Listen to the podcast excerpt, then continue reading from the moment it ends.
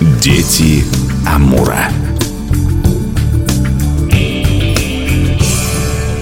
У микрофона Анастасия Магнус. Здравствуйте. Сегодня поговорим об удивительном человеке, замечательный исследователь, влюбленный в Дальний Восток человек, который родился вообще-то совсем не на Дальнем Востоке. Говорим мы о Путинцевой, Александра Петровна Путинцева, если быть точной, которую очень часто ассоциируют с Красной Юртой, что совершенно справедливо. Это человек, который посвятил много лет жизни работе с коренными народами. У нас в студии Варвара Васильевна, научный сотрудник научно-исследовательского сектора этнографии Музея имени Градекова. Добрый день. Добрый день, Анастасия. Мы говорим не только, собственно, о Путинцевой, но и о выставке, которую музей приготовил и вот-вот отправит по селам Хабаровска. Ну тоже давайте всякие уточнения. Но первым делом все таки посвящена выставка именно деятельности этой женщины. Хрупкой, беловолосой. Неожиданно, что взяла и вдруг приехала на Дальний Восток.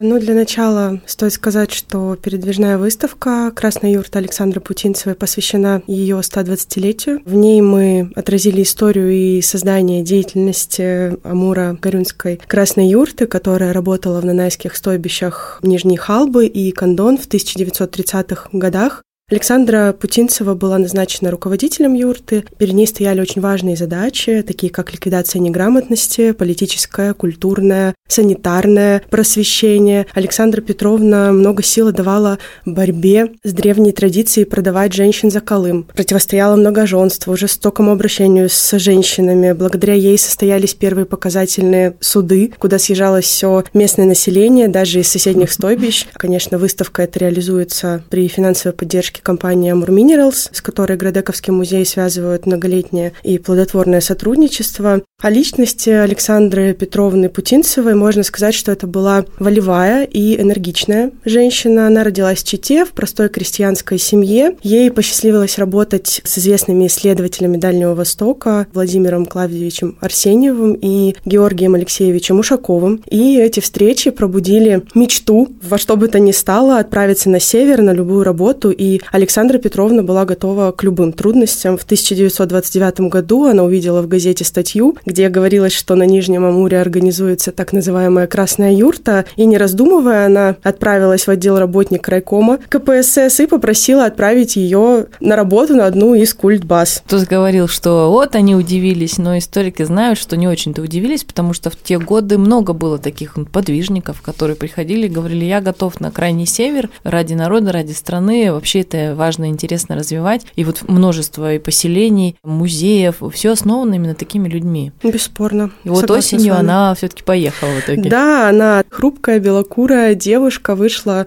на берег Амура в стойбище Нижней Халбы, добираться до которого очень сложно, и стала заведующей Горюна-Амурской Красной Юрты. Но встретили вообще не радостно. Она язык не знала, сама была другой внешности, рыбачить, по-моему, даже не умела, ну, да. то есть местные сказали, бог ты мой, уезжайте. Она общалась с помощью помощью переводчика. Да, все верно, с помощью переводчика. Некоторые нанайцы в стойбищах более-менее понимали по-русски какие-то отрывки, но в основном, да, при помощи переводчика происходила коммуникация. Ну и как получилось, что она вот ворвалась в этот традиционный уклад со своими криками «женщинам свободу, всем равных прав, давайте, значит, санитарные меры» и все это суеверие, и Дюлинов с Ивенов повыкидываете, коренные были в шоке. Да, конечно, безусловно, для них это было совершенно чем-то таким неожиданным и новым. Но в начале 20 века основная масса населения Дальнего Востока была неграмотной, женщин покупали, продавали, болезни, отсутствие медицинского обслуживания. Все это отражалось, конечно же, на жизни женщин и детей, и важно было искоренить обычаи и традиции, которые так или иначе касались женщин, их здоровья и благополучия. И на вооружение были взяты такие формы работы, как юрта или еранга, представлявшая собой передвижной клуб для женщин. В юртах велась политическая, просветительская, культурно-досуговая, оздоровительная работа. Через переводчиков Александра Петровна рассказывала аборигенам о советской власти, ее задачах, о том, кто такой Владимир Ильич Ленин. А, Это важно. Приведу цитату из ее дневников. Днем приходила Арина, зашла в комнату, увидела у меня на столе бюст Ленина и говорит, твой мужик, ой, старик, То есть работа проводилась довольно успешно, и, конечно, политическое просвещение было одной из важных таких основных задач работы Красной юрты. Ну, вообще, получается, она все-все одна делала? Нет, у нее были помощники, политпросветчик и акушерка, которая занималась родами, роженицами, да, детьми. Конечно, Александра Петровна была таким идейным вдохновителем, но, безусловно, у нее были, при ней были люди, которые помогали ей осуществлять всю эту работу. Конечно, представить вообще сложно, что вот так вот с одного края земли, ну ладно, может быть, не с самого края, вообще в неизвестную область она еще осенью приехала, то есть пару месяцев и снег. Да. Как она это все пережила? Ну, не представляю, но было множество проблем, с которыми столкнулись работники Красной юрты. Местные жители ко всему новому относились с недоверием. Ну, это было непривычным и пугающим для них, и в целом это понятно. Необходимо было набраться смелости, чтобы отказаться от привычек и норм, которые передавались из поколения в поколение, и очень неодобрительно к появлению красных юрт в регионе отнеслись шаманы. В своих дневниках Александра Петровна писала, что пойти в юрту жаловаться на шамана – это значит, что женщина сделала большой шаг вперед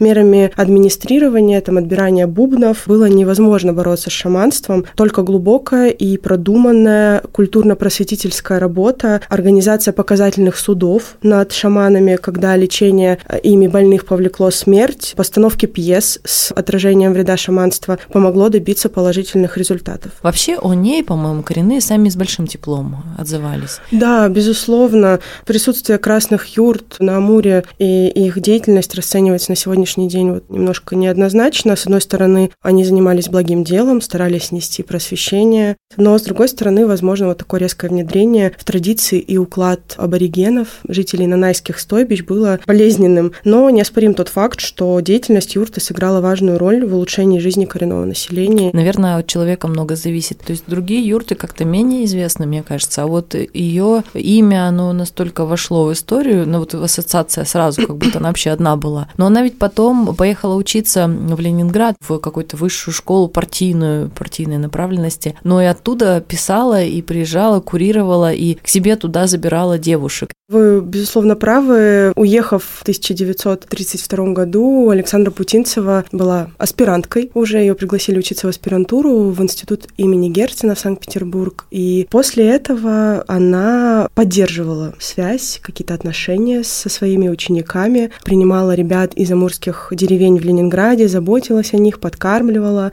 а, помнила всех по именам, интересовалась их жизнью, радовалась, когда они приезжали к ней в гости, уже работая преподавателем в институте народов Севера при институте имени Герцена, а она поддерживала всех своих воспитанников и студентов. И после того, как она уехала на учебу в Санкт-Петербург, она еще четыре раза возвращалась на Амур и продолжала все это время защищать права женщин, писала в партийные органы, находясь в Ленинграде. До последних дней. Яркий момент из ее жизни, как мне всегда казалось, это то, что она вела дневники вообще везде и всегда. Кажется, в тайге, ну, боже мой, ляг лучше выспись. Нет, она садилась при плохом каком-то освещении, при костре при чуть ли не лучинах писала, что было, кто приходил. И сейчас это очень важные этнографические записи, ну, наравне, наверное, с арсеньевскими дневниками. Да, безусловно, дневники Александры Петровны – это очень важный исторический документальный источник для того, чтобы мы сегодня, спустя сто лет, понимали, как сложна была работа, которая проводилась вот этой маленькой, хрупкой, белокурой девушкой из Ленинграда, которая так отчаянно пыталась помочь аборигенам приспособиться к новой советской действительности. Вот хорошо так, что вы сказали, так отчаянно пыталась и очень искренне. Мне кажется, какие бы ошибки не были, которые всегда возникают на стыке двух культур или каких-то сломов, которые случился, собственно, после революции. Но вот ее искренность и желание помочь оказалось более сильным и продуктивным таким. А что за выставка в итоге едет? Давайте к такому самому насущному. Вот мы уже раздразнили, а куда теперь? Выставка это, как я уже сказала, посвящена ее 120-летию. В ней отражена история создания и деятельности Красной юрты, которая работала в нескольких стойбищах, в Нижних Халбах, Кондоне и в стойбище Болонь. Собственно, выставка эта передвижная. Она уже 3 октября поедет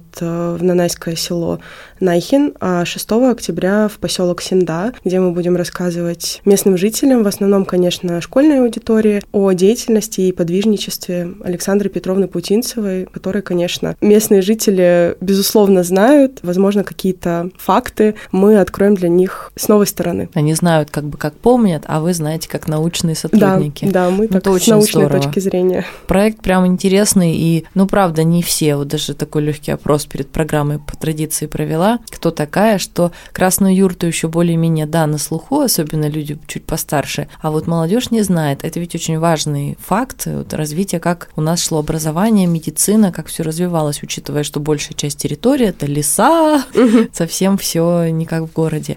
Ну, я бы хотела закончить наше интервью выдержкой из статьи Александры Петровны, которая называется «Два года работы Горюнамурской красной юрты». Процитирую. «Растет революционное сознание Нанай, не надо теперь тащить в клуб, даже и старики идут сами. Поднимая свою национальную культуру, они встают в ряды активных борцов на социалистическом фронте. Они организовали колхозы, объявляют себя ударниками в планов рыбной путины, пушных и лесных заготовок и перевыполняют их. Они наравне со всеми трудящимися строят социализм в первой в мире стране Советов.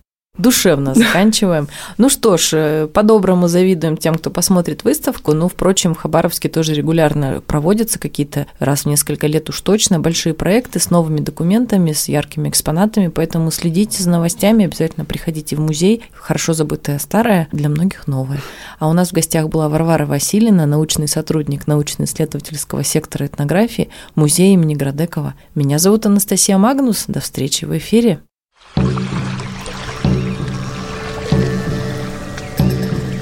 Дети Амура.